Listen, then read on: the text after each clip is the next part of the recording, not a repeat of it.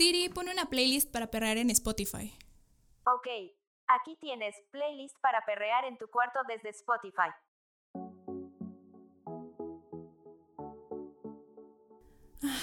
Sí, hace unos meses que las fiestas son en mi cuarto. A mi memoria viajan los recuerdos en los que bailaba junto a mis amixes. Esas veces en las que me soltaba y dejaba que la música me invadiera y sacudiera a su gusto. Ahora, parada en la mitad de mi habitación, haciendo exactamente lo mismo, moviéndome de la misma manera y con la misma euforia, no puedo evitar sentirme diferente. Sigo los ritmos de mi cuerpo, desordenado, sin prisa,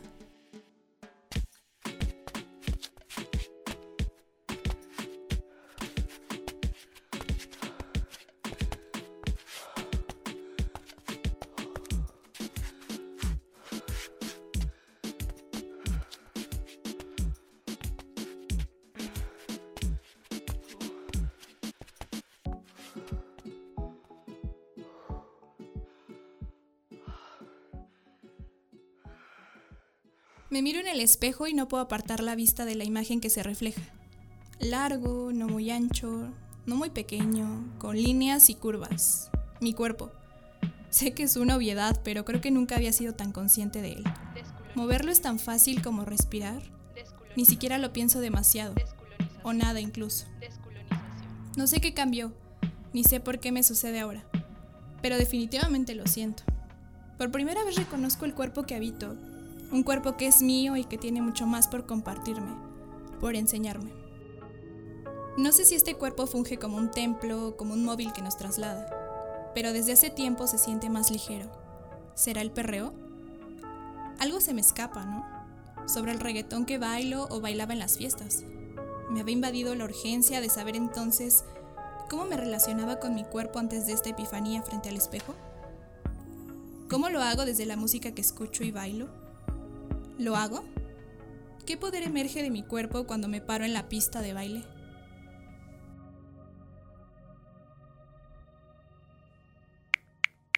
Hmm, comencé con una rápida búsqueda en internet.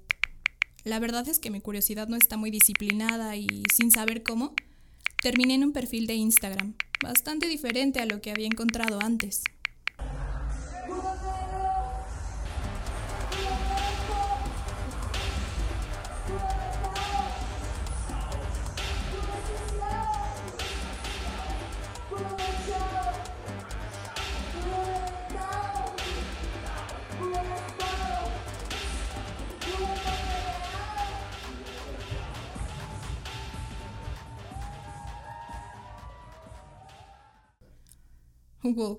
Supe después de algunos minutos de scrolleo y clics en diferentes páginas que es brasileña, feminista, DJ, artista y performancer.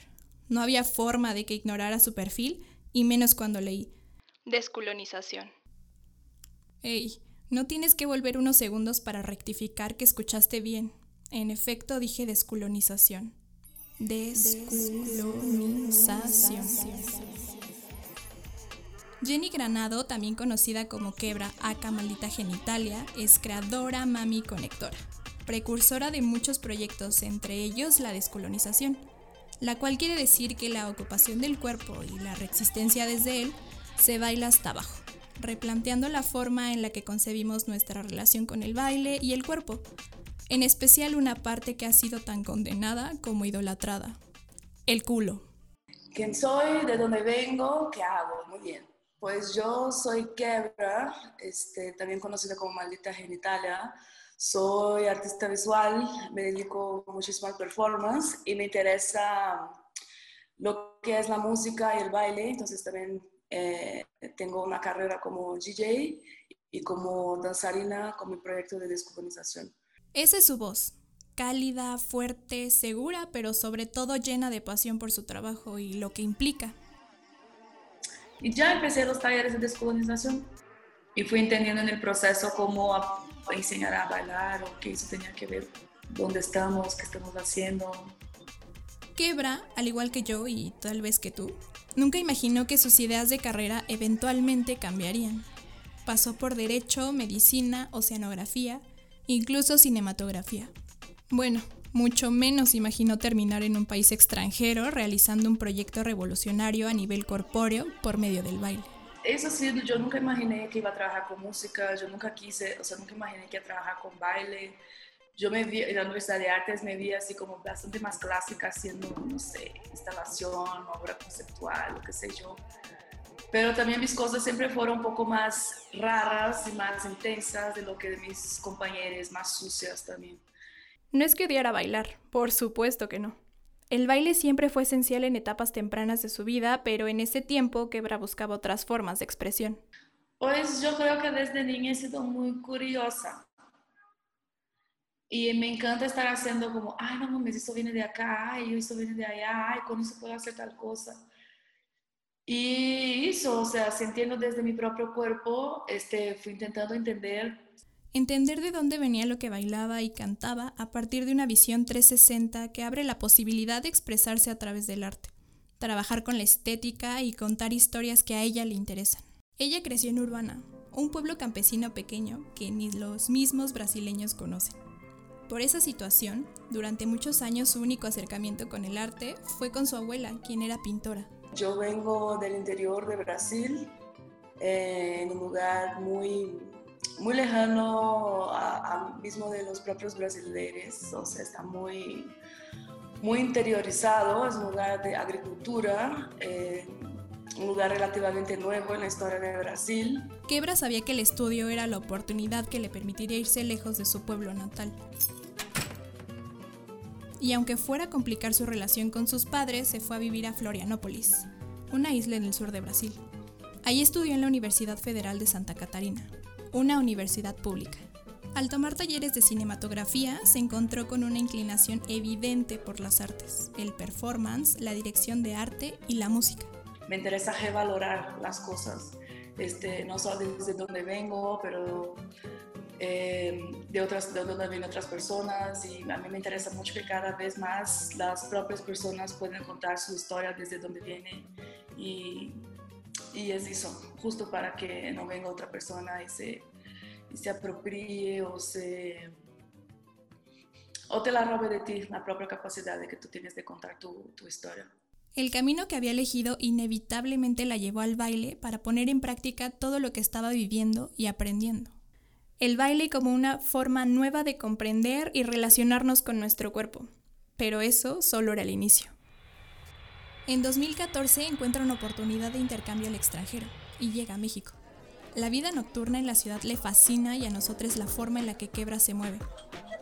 Más gente en fiestas le pedía que siguiera bailando, hasta que pronto esto no solo se quedaría en los espacios de los bares, sino que lo llevaría a otras esferas, a otros discursos.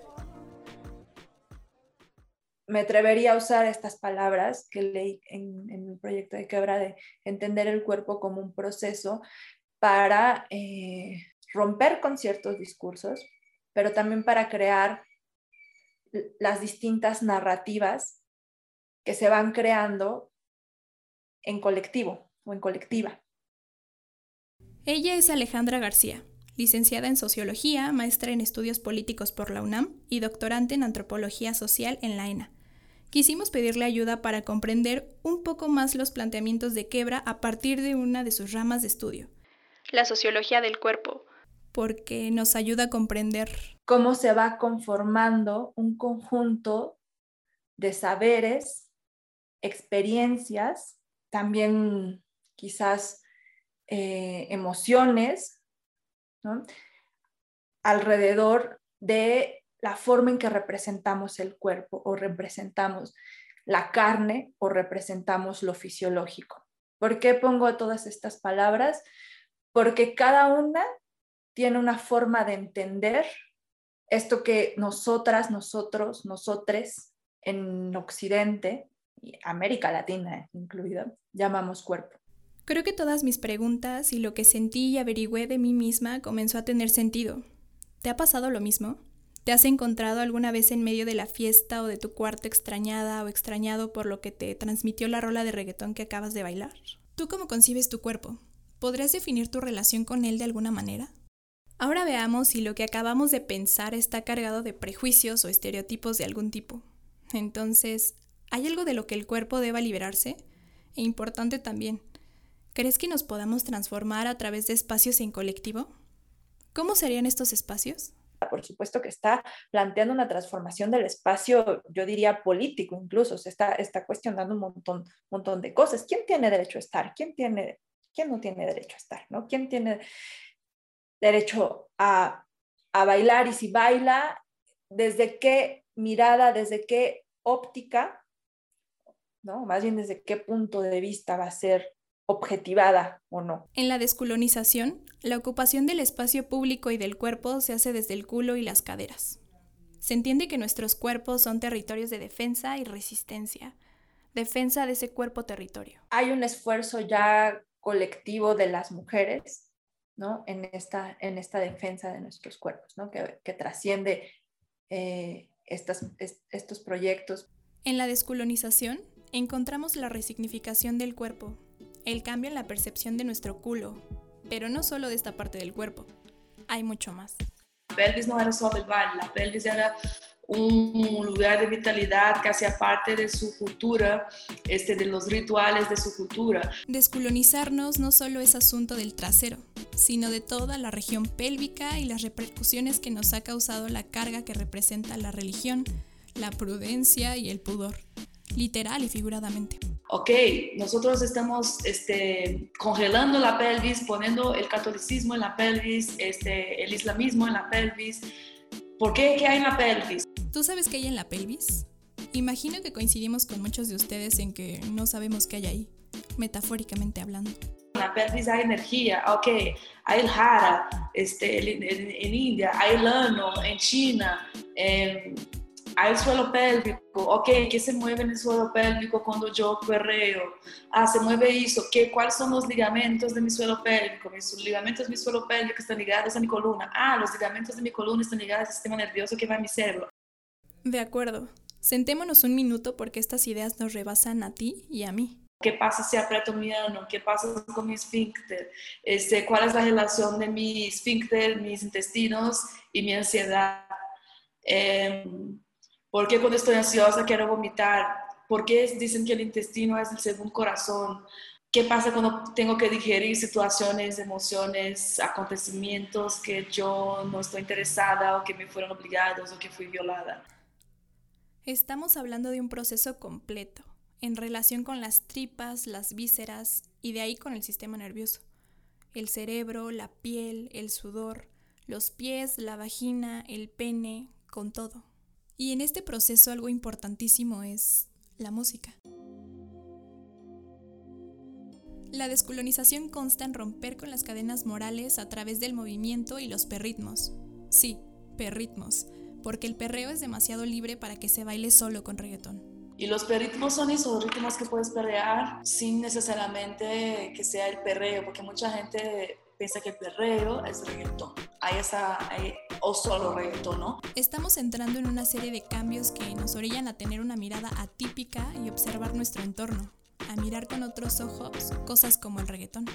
Amo el reggaetón, amo, amo, amo. Uso mucho reggaetón y, y pongo mucho reggaetón y no solo reggaetón. Creo que, y de hecho el nuevo reggaetón se está yendo a lugares muy locos. O sea, la música ya está bastante, bastante de todo, ¿no? Por eso yo también siempre digo que creo que los DJs también tienen que conocer la historia, ¿no? Para también saber qué es que están sonando, quién es que está tocando, qué mensaje está pasando. Entonces, el proyecto de Quebra sugiere derribar barreras, dirigirse a nuevos caminos antes insospechados, lejos de los estereotipos.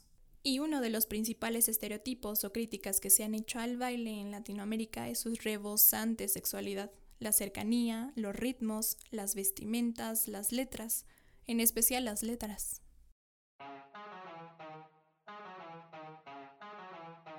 Entonces, todos los estereotipos, además de la cuestión de la sexualidad, que es como algo importado desde lo que justo cuando empieza el colonialismo en Europa, en el sentido de estudio de biología, diciendo que la gente del sur es caliente, les gusta el sexo, porque hace calor y por eso no sé qué.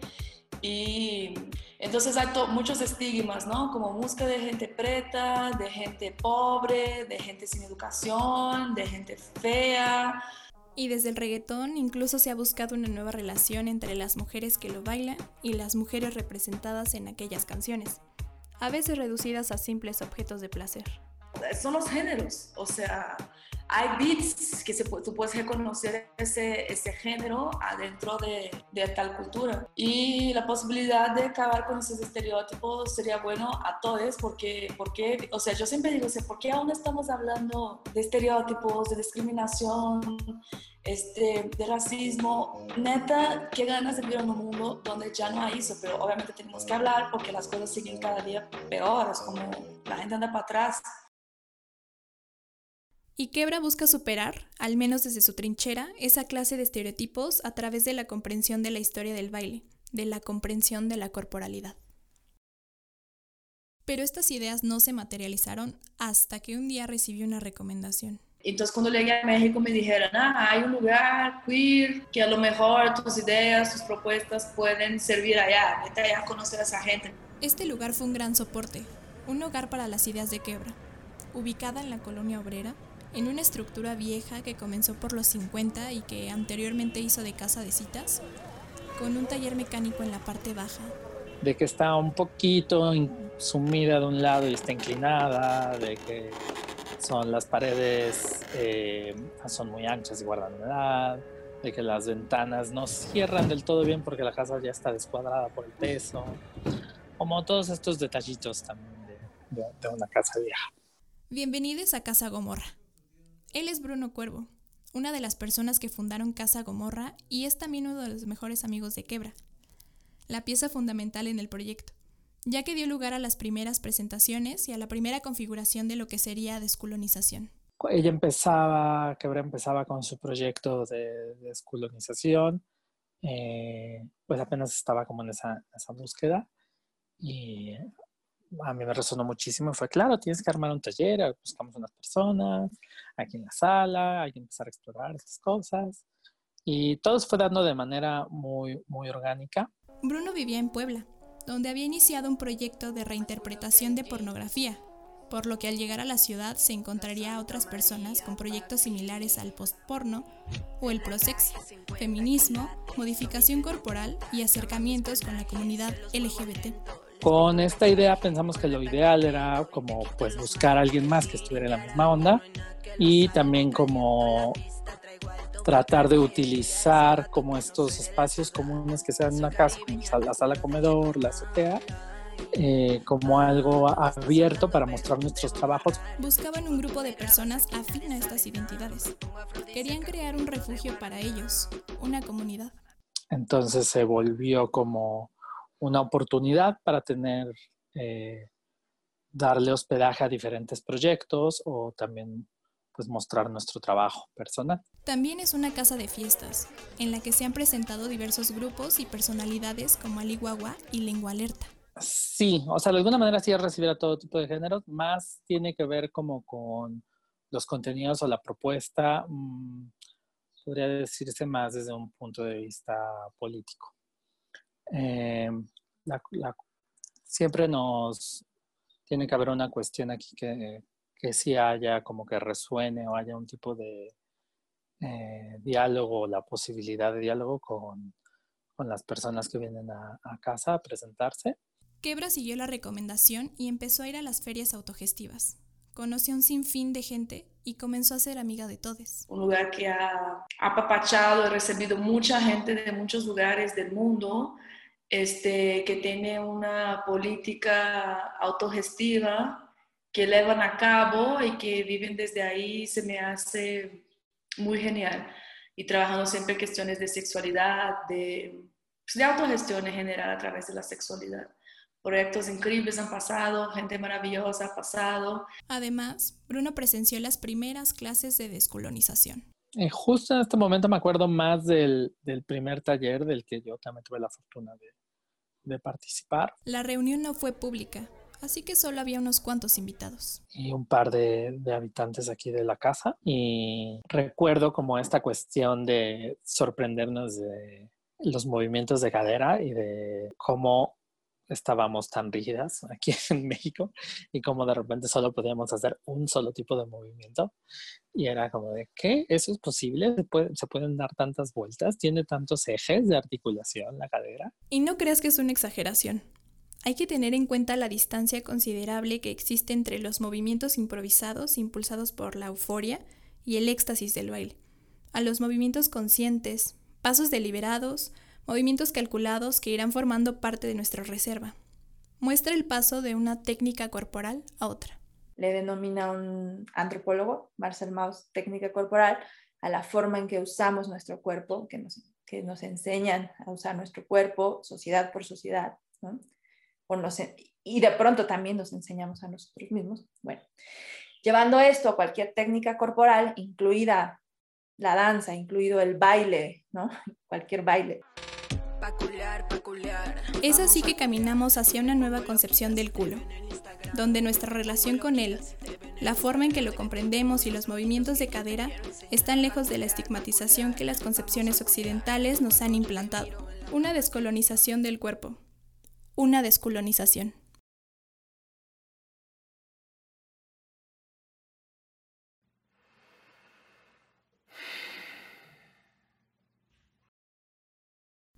Por un momento sentí que era demasiada información, que fuera de mi realidad había nuevas formas de comprender estos procesos. Sentada, con la luz del sol sobre mi cuerpo, mis pensamientos no dejaban de dar vueltas. Junté las yemas de mis dedos, fui consciente del tacto. Mientras miraba mis pies volví a cuestionarme sobre la existencia de mi cuerpo, sobre su poder y su vulnerabilidad, sobre aquella sensorialidad que estaba dejando de lado. Es una forma de estar en el mundo, de percibirlo más allá de los sentidos tradicionales, ¿no? Es una forma multisensorial, llaman algunos, multisensual, ¿no? Entonces, por supuesto, es una forma de, estar ahí, de asegurarnos, de significar el mundo y significarlo a partir de, de, nosotras o nosotros, nosotres, ¿no? como, no desde narrativas ya construidas o dadas, ¿no? Para Quebra se presenta a través de este proyecto, de las ganas de liberarse, ganas que también se alimentan cada que termina un taller, una clase. Siempre sale con un sentimiento de plenitud, sea cual sea la situación, como lo fue al estar frente a un grupo de chavos de secundaria en Ciudad Juárez. Dije a los niños como, tienen que sacar los, zapatos y todos, no quiero sacar los zapatos, que no sé qué. Y no sé de dónde sacó tanta fuerza. Dije, que no saque el zapato, va para afuera. Yo soy una maestra medio así. O sea, no sé si eso es muy pedagógico, pero les digo, yo a mí me gustaría que eso tuviera pasado. En este grupo, Quebra ya había identificado perfectamente bien a cada uno de los chicos y las chicas. Y el clásico, ¿no? Tú llegas a la clase, ves la gordita que sufre bullying, eh, la marica que sufre bullying, el rey de la clase que es el machito que quiere dominar, la guapatona que ya salió las chiches y está como... Mm, era la hora del receso, y los chicos de fuera lanzaban piedras hacia el salón en el que se encontraban. Todas las emociones dentro del salón de clases estaban a tope. Todos comenzaron con la dinámica y gritaban impulsados por quebra. Y entonces fue muy chido porque justo estaba con una cosa muy en la mente de trabajar con estos niños la cuestión de la mirada del otro. No vamos a, y era, era tan rico sentir esa cosa de no tenemos que preocuparnos con la mirada del otro, nosotros tenemos que vivir nuestra vida y vamos a darle todo. Entonces empezamos a imitar perros y la gente afuera estaba así como, ¡ah, están locos! La maestra es muy loca. Quiero entrar. La clase terminó siendo un éxito total, por lo que después se invitaron a Quebra a dar otra clase. Aquí ya estaban todos. Claro que no querían perderse de nuevo la oportunidad de tener esa experiencia. Aquí ya entró el machito de la clase, quien mostró reticencia a su clase anterior. Y al principio igual fue difícil, el niño quería estar sentado, así como, no, no, no, no, te voy a tener que cargar otra vez. Entonces los propios amigos como, uh, la maestra te va a tener que cargar. Y era así como, entonces por propio orgullo el chico se quedó, pero al final estaba ahí justo bailando con la gordita. O sea, fue hermoso, fue hermoso, porque están todos, no sé qué pasó después, pero en ese momento están todos juntos disfrutando. Por estos momentos de contacto, de plenitud en la trayectoria de Quebra, es que permanece enfocada en el presente no tiene prisa por preocuparse en pensar en el futuro. Siempre se queda esa buena sensación de satisfacción, de felicidad. Y ya salí después, el chico que era como la mariquita chiquita, que yo ya estaba toda encariñada, vino corriendo y me dijo, ¿es verdad que se puede bailar? Lo que sea, yo puedo bailar, yo puedo ser bailarín. Y yo así como, sí. Y salió literal volando, así como, yes. Y yo así como, ese fue el mejor día de mi vida, yo creo. Así fue como, yo dije, wow, ese trabajo tiene sentido. fue muy hermoso. Esas pequeñas anécdotas son las que han seguido impulsando el trabajo de Quebra, lo que ha mantenido el proyecto incluso a través de la red, porque a pesar de la pandemia, ella sigue dando sus talleres en Internet, a pesar de que al principio ella se negaba a perder el tacto. Ahora se da cuenta que tiene que seguir moviéndose. Y no solo ella, nosotras y nosotros tendremos que seguir moviendo la pelvis, vibrando y perreando hasta el suelo, con beneficios emocionales y ahora podemos decir que es por salud también, ya que todo está conectado y nos permite entrar en estos procesos de transformación. Todo esto es parte de un nuevo aprendizaje y de la resignificación que estamos haciendo sobre estos procesos y vemos que es posible empezar una revolución desde nuestros cuerpos. Una descolonización.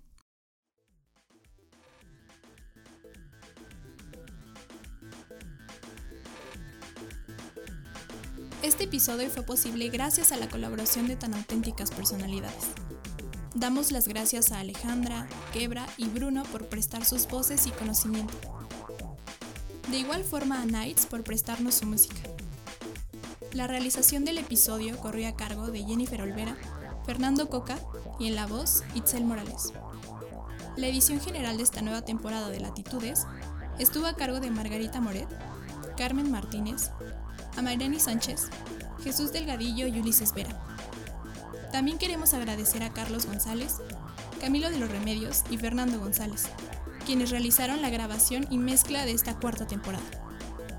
Las piezas que escuchaste en este episodio fueron Mío, Painkiller y Quilate, escritas e interpretadas por La Santa María y en colaboración con DJ Crisis, McFly Beats y Mr. Edge. Gracias a la Santa María por permitirnos usar estas pistas para este episodio.